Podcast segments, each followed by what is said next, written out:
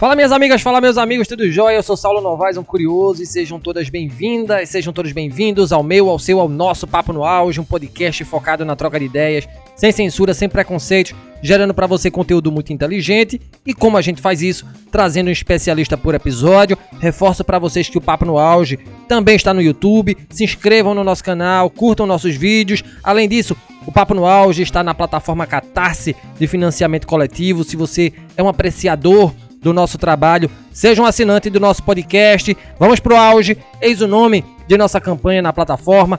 Vamos amplificar a voz docente, a voz da ciência.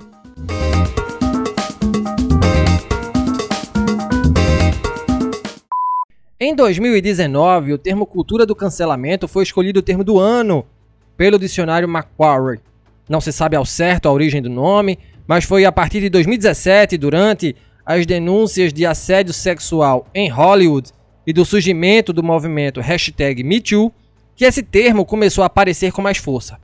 Depois disso, o movimento começou a espalhar suas asas linguísticas, logo simbólicas, para além da hashtag e do nome do movimento, respondendo a uma necessidade óbvia no discurso que cerca essa convulsão social que é a cultura do cancelamento. Em 2020, a Netflix lança o documentário Dilema das Redes, a partir do qual especialistas em tecnologia e profissionais da área alertam para o impacto devastador que as redes sociais podem ter sobre a democracia e a humanidade. O grande escritor e filósofo italiano Umberto Eco certa vez afirmou que, abre aspas, as redes sociais deram voz a uma legião de imbecis, fecha aspas. Antes, as pessoas falavam apenas abre aspas, em um bar e depois de uma taça de vinho, sem prejudicar a coletividade, fecha aspas. Fato é que pessoas públicas ou não são vítimas todos os dias de manifestações de ódio nas mídias sociais, com consequências muitas vezes fatais. Um dos muitos casos emblemáticos que corroboram o júri descabido promovido pela internet foi o suicídio de Lucas Santos, filho da cantora de forró Valquíria Santos, o garoto foi encontrado morto em sua residência após ter recebido xingamentos e ofensas por um vídeo postado na plataforma TikTok, em que simula um beijo na boca de um amigo. Além desse caso, o influencer Carlinhos Maia, o funkeiro MC Gui, a cantora Anitta e o cantor Nego do Borel já figuraram entre os cancelados. Bullying, preconceito, homofobia e transfobia foram os motivos do boicote do público. E o que estes casos, dentre muitos, deixa patente? O mundo virtual se tornou um tribunal, onde as pessoas julgam e condenam outras pessoas por atitudes, falas e posicionamentos que não concordam. De um lado, há os postulantes da liberdade de expressão, força vital de uma sociedade liberal democrática. De outro lado, há um grande debate público que incide sobre os limites do que pode ser dito na internet. E no meio disso tudo, os seres humanos, dotados de linguagem articulada e consciente, promotores de sentidos, pilares da cultura, entendida como prática social e interação. Em tempos de TikTok, Instagram, Facebook, Twitter e afins, o que pode e o que não pode ser dito. Seremos cancelados após este podcast, professor Rodrigo? Tomara que não, né? E aí já trago o senhor para a conversa, professor, mas antes permita-me apresentá-lo, né? Neste microfone para falar de um assunto muito importante, Convido o Rodrigo Martins Aragão. O professor Rodrigo é professor do Departamento de Comunicação Social e do Programa de Pós-Graduação em Comunicação da Universidade Federal da Paraíba, onde integra o TATO, Laboratório de Pesquisa em Imagens, Corpos e Afecções. É doutor em Comunicação pela Universidade Federal de Pernambuco e mestre em Comunicação e Cultura Contemporâneas pela Universidade Federal da Bahia, onde integrou o grupo de pesquisa em jornalismo online, desenvolve ainda pesquisas na área de comunicação, Convergência e Cultura Participativa. E seja bem-vindo, professor Rodrigo. É um enorme prazer recebê-lo neste espaço de aprendizado. Antes de discutirmos aqui questões ligadas ao tema de hoje, gostaríamos de saber, professor, como foram essas escolhas profissionais pelo jornalismo, pela docência, pela pesquisa e seja mais uma vez bem-vindo. Eu que agradeço, Saulo, o convite de estar aqui no Papo no Auge, ainda mais para debater, para conversar sobre um tema tão importante, né? Falar sobre redes sociais, falar sobre mídia. É, é uma coisa que me empolga muito, sempre me empolgou. Eu cresci consumindo comunicação, consumindo mídia, é, vendo muita televisão, minha família sempre assistiu muita televisão. Eu também tive o privilégio né, de ter acesso muito novo ainda a computador, internet, e sempre foram temas que me, envolveram, me instigaram, né, e que me levaram a fazer é, jornalismo, né, a estudar comunicação. E eu fiz faculdade nos anos 2000, no momento em que a internet se estabelecia e crescia no Brasil, né? É, os processos participativos das redes sociais, elas, elas começam a se estabelecer principalmente nesse momento.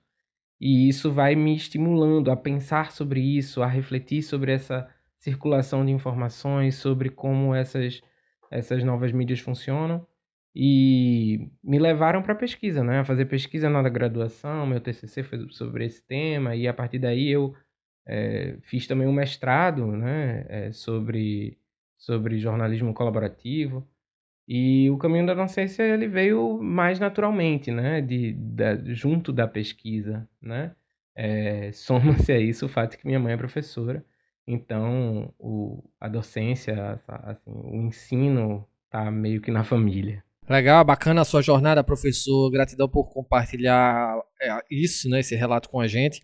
E antes de entrar no tema da cultura do cancelamento e das mídias sociais, é importante falar sobre a internet, né, uma das maiores invenções humanas, sem dúvidas. Minha pergunta é, professor, qual é a importância dela, a internet, para a democratização do acesso às tecnologias da informação, para a comunicação, para a inclusão digital, visando a inclusão de todas e de todos na sociedade da informação. A internet é de fato muito importante para a história da humanidade, principalmente porque ela retoma a comunicação como uma via de mão dupla. Porque desde o crescimento das mídias de massa, do rádio, da televisão, é, a gente tem, tem vivenciado um processo comunicacional que é unidirecional. Algumas poucas pessoas produzem e transmitem conteúdos e outras, muitas pessoas, é, apenas consomem esses conteúdos. Né? É, na comunicação em rede, no entanto, o dispositivo de consumo é o mesmo ou é muito mais semelhante, muito mais próximo daquele que é utilizado para produzir é, conteúdo. Né? Então, significa dizer que a gente está num cenário em que qualquer pessoa com um dispositivo de, de conexão à rede, um dispositivo digital né, que se conecta à internet, ele não apenas é um consumidor de mídia, mas ele é também potencialmente é um produtor de mídia. Né? Ele pode exercer o direito de se comunicar, né? e isso, em princípio, poderia tornar né, o processo e a comunicação mais democrática. É, a gente enfrenta dois, dois principais empecilhos para que efetivamente a gente possa dizer que está tá passando por uma democratização da mídia, uma democratização da comunicação é, com a internet. Né? O primeiro deles é um empecilho de acesso, de acesso à tecnologia. Né? Muitas pessoas ainda não têm acesso a dispositivos digitais, computadores, tablets, celulares, sejam quais dispositivos forem, nem muito menos a acesso à rede, né? ou à rede de qualidade. Né? Muitas pessoas no Brasil hoje ainda é, têm dificuldade de acesso, têm acessos muito restritos é, e que são controlados né? É, com limites de, de banda, com limites de acesso e que permitem a elas basicamente se tornarem receptores de conteúdo ou utilizarem majoritariamente as redes sociais né, as plataformas de redes sociais e de troca de mensagens, e não usufruir efetivamente de todo o potencial comunicativo da internet, né, como produtores de mídia, por exemplo. É, um outro ponto que é igualmente importante é o letramento midiático, né? é a gente poder compreender como essa mídia funciona é, e não só para a gente interpretar e discernir das mensagens que circulam nessa rede, como também produzir mídia, né?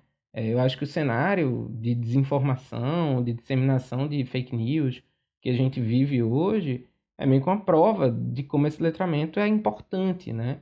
É, a gente, por vezes, tem dificuldade de é, é, é, identificar o que é uma notícia verdadeira, o que é uma notícia falsa, o que é uma informação fundada, o que é uma informação é, sem fundamento, né? E essas informações se espalham pelas redes, né? E a gente vê que isso tem, tem um, um, um potencial né, e pode gerar vários impactos negativos. Né?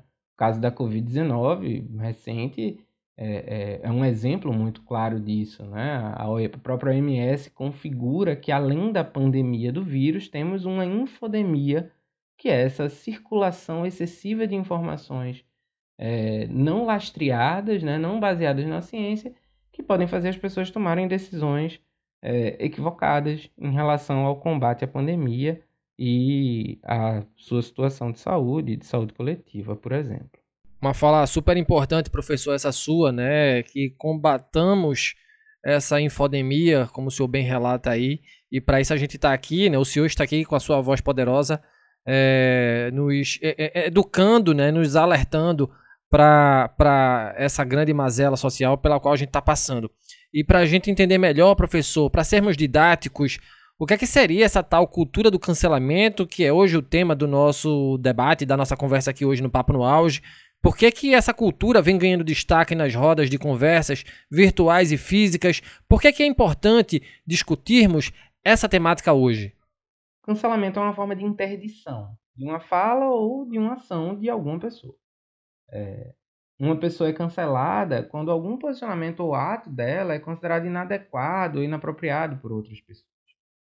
Mais do que repreender ou pedir retratação por um comportamento, no entanto, o cancelamento se volta para a pessoa que age ou agiu daquela maneira, né? expondo o erro e a pessoa que errou.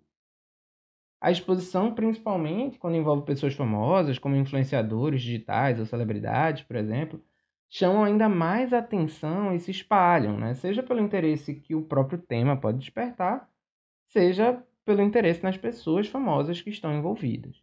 Né? É... Como você pontuou no início desse, desse, desse podcast, né, desse programa, ah, o debate, ele por vezes é iniciado por uma fala racista, por um comportamento homofóbico, e muitas vezes, nesses casos, o debate tem em si um potencial muito positivo, porque ele permite que a sociedade possa discutir o tema, possa trazer questões né, é, e pautar né, essa, esses comportamentos. Isso ajuda, em princípio, as pessoas a reverem seus posicionamentos e reverem posicionamentos considerados inadequados. Né? O problema é que muitas vezes a exposição dos sujeitos, né, dos sujeitos que cometeram esses atos inadequados, que cometeram essas, esses erros, é, muitas vezes não se restringe ao seu posicionamento. Né? E o que se propõe é menos uma discussão e mais um julgamento público, um linchamento da pessoa que errou. Né? Não, não defendendo o erro, mas é importante que a gente pense que, em princípio, um julgamento é, tem que permitir o direito de defesa e os julgamentos devem ter critérios claros, né? É, nos cancelamentos na internet, essa discussão é feita sem ser balizada por instituições, por regras coletivas consensuadas, e acabam que é, as pessoas que atuam no cancelamento, né, é, elas próprias, por muitas vezes, nos seus processos de interdição, ultrapassam né, é, limites também, né? É, xingando e agindo com discurso de ódio é, em, direção às pessoas que cometeram esses erros, que geraram cancelamento. Né? É, muitas vezes a, a grande intenção ou a movimentação não é de discutir, mas é de é, punir e boicotar né, a pessoa que cometeu o erro. E por falar em boicote, professor, quais são as consequências desses boicotes virtuais? Os boicotes eles podem resultar principalmente na diminuição da visibilidade da pessoa que está sendo cancelada, é, com o público deixando de seguir ou de visualizar as suas publicações e conteúdos. Um dos mais importantes efeitos, né, dos, dos efeitos mais diretos dessa estratégia, é que quando essa pessoa cancelada é uma celebridade ou um influenciador digital, acontece a sua desmonetização, seja porque a queda nas métricas de visualização e engajamento dos conteúdos leve à queda de retornos financeiros diretos das plataformas, ou porque as marcas que patrocinam essas pessoas decidam romper contratos e retirar patrocínios. Essa estratégia ela não é necessariamente nova, né? É, e ela, na verdade, é utilizada há algum tempo é, como forma de conscientização ou de busca por é, levantar debates em relação à comunicação cidadã. Né? Eu me recordo da, da campanha é, Quem Financia a Baixaria contra a Cidadania, foi realizada no início dos anos 2000, né? e que tinha como objetivo divulgar os programas de televisão e de rádio que tinham mais queixas e denúncias no Ministério Público por infrações de direitos humanos. Né? Essa campanha, ao divulgar esses programas, questionavam e tensionavam os patrocinadores desses programas, perguntando se eles queriam ter suas imagens e suas marcas vinculadas à violação de direitos humanos. Né? Algo semelhante acontece hoje com iniciativas como Sleeping Giants, né? que na internet expõem sites e programas de TV também que divulgam desinformação ou que propagam discurso de ódio né? e questionam as marcas e aos, aos patrocinadores dessas páginas e desses conteúdos se de fato eles querem ter é, suas marcas associadas a esse tipo de, de, de discurso. Né? É, o boicote, então, eles propõem como uma forma de sanção econômica sobre o conteúdo que é considerado inadequado ou criminoso, como acontece algumas vezes. No entanto, como eu comentei antes, atualmente o cancelamento tem se voltado não só para os erros ou as mensagens, é, mas também para as pessoas, né? Que tomam essas atitudes que são consideradas inapropriadas. E além dessa forma de sanção, o cancelamento também tem se, se transfigurado, tem se transformado em discurso de ódio, em linchamento moral dessas pessoas. Algumas vezes, inclusive, com ameaças de agressão física, além da violência moral e simbólica, que são amplificadas pelas redes e pelo compartilhamento dessas mensagens. Né? O que acaba gerando é, também uma circulação de discurso de ódio e muitas vezes de comportamentos é, discriminatórios ou ofensivos, é, quase tão criminosos muitas vezes, ou quase tão inapropriados quanto os próprios discursos que originaram o cancelamento. Quando a gente fala de cultura do cancelamento, logo em seguida somos remetidos à ideia e ao uso das mídias sociais, né? O senhor já apontou isso.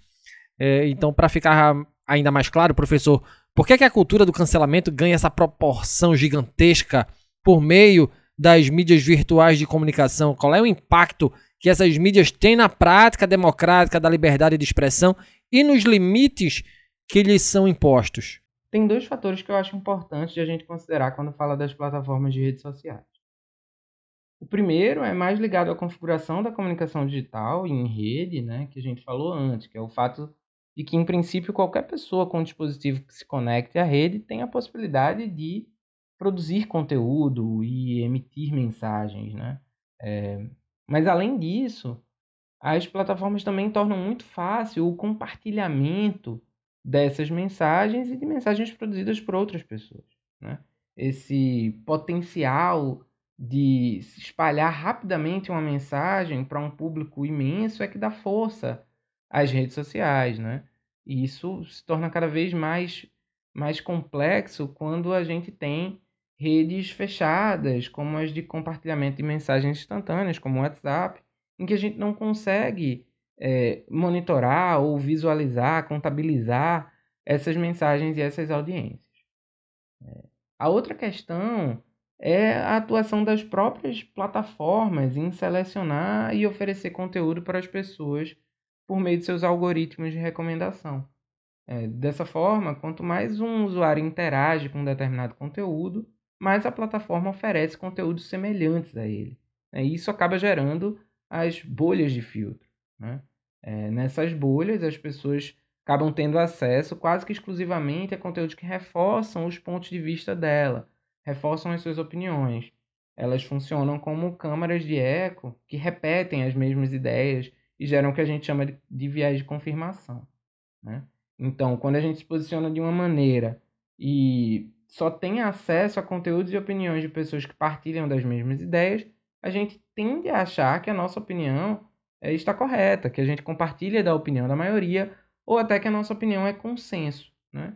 E principalmente, o, o, o mais complexo, o mais complicado é que a gente, por vezes, é, passa a não acessar, não considerar e não dialogar com o outro lado, com quem discorda da gente e com o contraditório, né? O que pode levar a uma intransigência, uma intransigência que é o, o fim do debate democrático, né? É, quando a gente desconsidera as outras opiniões, quando a gente desconsidera as outras pessoas e desconsidera as próprias regras sociais de convivência, a gente corre o sério risco de que o direito de se expressar passe a ferir outros direitos. Né? É o que acontece, por vezes, no caso dos cancelamentos, por exemplo. Né? Quando o debate ultrapassa os limites e se torna discurso de ódio, por exemplo. Né? Ou até quando pessoas que concordam com os comportamentos inadequados que estão sendo debatidos repercutem positivamente e dão mais visibilidade àquele conteúdo que está sendo considerado inadequado ou por vezes até criminoso. Né? É, essa questão é especialmente delicada nas plataformas de redes sociais, porque em meio à grande quantidade de mensagens que circulam e por vezes sob um, uma ideia de, de, um suposto, de um suposto anonimato, as pessoas se sentem seguras para agir de maneira que às vezes elas até sabem que é agressivo, prejudicial ou mesmo ilegal, né? porque acreditam que suas ações não terão consequências. É, mais recentemente, a gente tem visto casos é, em que as próprias plataformas agem na moderação desses conteúdos, aplicam sanções e punições às pessoas, tiram conteúdos do ar, é, e também decisões judiciais que tentam estabelecer esses limites entre a liberdade de expressão e a ilegalidade, né, entre o discurso de ódio ou outros discursos. Bacana mais uma vez a sua fala, professor Rodrigo. Gostemos ou não, Fato é que a cultura do cancelamento trouxe mais responsabilidade e transparência, não só por parte de artistas e influenciadores, mas também por parte das empresas e de anônimos. Posicionamento é a bola da vez. E aí eu pergunto, professor, como lidar com essa patrulha ostensiva da internet, adotando boas práticas de uso das mídias sociais? É preciso sim dosar o que será dito. O não dito é também dizer, professor, em quais circunstâncias dizer e não dizer faz sentido. Olha, Saulo, toda vez que eu lia ou ouvia alguém dizer em algum conteúdo de redes sociais que ela não podia deixar de falar ou não podia deixar de se posicionar sobre um determinado assunto, eu costumava brincar que permanecer em silêncio é um direito assegurado pela Constituição. A CPI da Covid, inclusive, está aí para provar que as pessoas costumam recorrer a esse direito. É, a brincadeira não tem o objetivo de indicar nenhum tipo de autocensura ou de silenciamento ou de patrulha do que se deve ou não se deve dizer. Mas eu acho que é importante a gente refletir é, que não é pelo simples fato de que é possível se manifestar que toda e qualquer pessoa é obrigada a se manifestar em todas as ocasiões. Né? Os debates são importantes, mas por vezes, quando todos falam, ninguém escuta. Né? Pessoalmente, eu adoto o hábito de me posicionar quando acredito que eu posso contribuir construtivamente com o debate e depois de me informar sobre o tema. Né?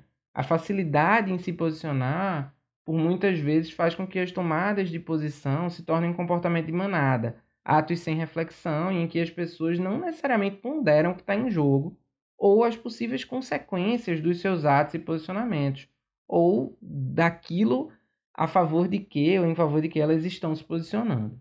Né? É, de novo, com isso eu não quero dizer que as pessoas devem ou não devem se posicionar ou devem silenciar, mas eu acredito que os posicionamentos devem ser embasados e fundamentados nas informações disponíveis, nas crenças e valores das pessoas e principalmente na abertura ao diálogo.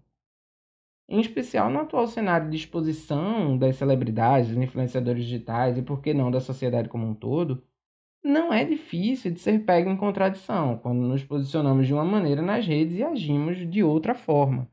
Né? Então, mais do que dizer ou não dizer, eu acho que é importante a gente tomar posicionamentos bem fundamentados, né? É, e principalmente em que a gente considere, é, num nível de complexidade, o que é que está em jogo nas situações para tomar, aí sim, quando julgar necessário, posicionamentos é, sólidos. Uma boa reflexão, professor, sem dúvida. E tendo em vista o excesso de estímulos, obrigações, conteúdos e informações, além do ambiente tóxico que se tornaram as mídias sociais, seria leviano dizer que há uma tendência a uma maior desconexão por parte das pessoas dessas plataformas de interação, professor Rodrigo? Eu acho que não, Saulo. Mesmo que muitas pessoas desativem uma rede social ou diminuam o uso de uma plataforma ou outra, atualmente é quase impossível se desconectar por completo. Né? Eu acredito que talvez muitos estejam refletindo sobre a questão do uso excessivo dessas plataformas e dos seus efeitos, tanto na saúde mental quanto na própria rotina de atividades. Né? As pessoas buscam talvez uma utilização mais saudável das plataformas, dos dispositivos, mas eu não acredito que a gente vá ver num futuro próximo uma diminuição do uso geral ou do poder de influência dessas mídias digitais já que elas são, em grande medida, uma das principais formas da gente se conectar com o mundo. Né? Então, acredito que a gente vá contar com elas ainda. E em tempos de celebridades garimpadas no meio da multidão, pessoas são mídia, não é, professor Rodrigo? E arrastam multidões através das vitrines virtuais de suas redes. Com isso, vem a exposição para o bem e para o mal, podendo haver sim o julgamento alheio em decorrência de ações aceitas ou não. Brincando aqui de futuros, professor, sem a pretensão, é claro, de cravar nada, continuaremos supervalorizando estilos de vida personificados nos influenciadores digitais e em suas mídias, com o atual estágio de conhecimento sobre o que se convencionou, né, é, apontar cultura do cancelamento. Como nos portaremos diante dessas vitrines midiáticas e seus simbolismos?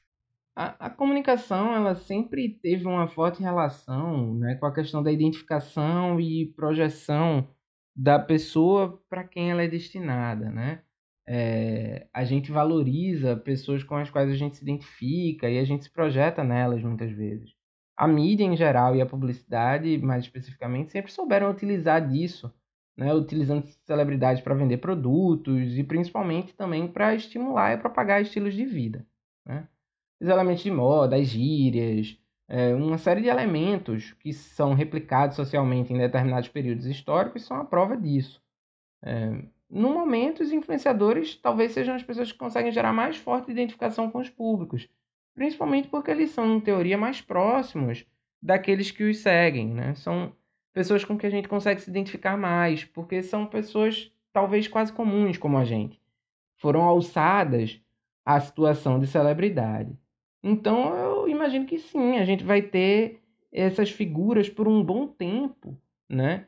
É, literalmente influenciando os estilos de vida, né? E isso vai ser cada vez mais crescente com que com aqueles que são chamados hoje de micro-influenciadores, que atuam para públicos menores e justamente por isso mais engajados, né? com maior participação. Né? É, a exposição da vida pessoal, a exposição contínua das nossas ações, ela também parece ser um caminho é, que vai ser trilhado por algum tempo, né? É, principalmente nesses momentos em que essas plataformas se tornam é, fundamentais para que a gente se conecte com as pessoas e que a gente interaja muitas vezes com aquelas pessoas com quem a gente se importa, que são importantes para a gente. Né? Então, é, é, é, muito, é, é muito provável que esse estilo de vida, esse estilo de exposição, continue a, a ser, enfim, é, o, o, o padrão da nossa utilização das redes sociais. E chegamos ao fim deste episódio do Papo no Auge. Hoje mais um grande convidado. Conversamos com o professor da Universidade Federal da Paraíba, Rodrigo Martins Aragão, jornalista e doutor em comunicação pela Universidade Federal de Pernambuco. Professor Rodrigo, muito bacana ter aprendido com o senhor em nosso podcast. Satisfação imensa tê-lo aqui conosco, compartilhando tanto conhecimento. Mais uma vez, obrigado, professor.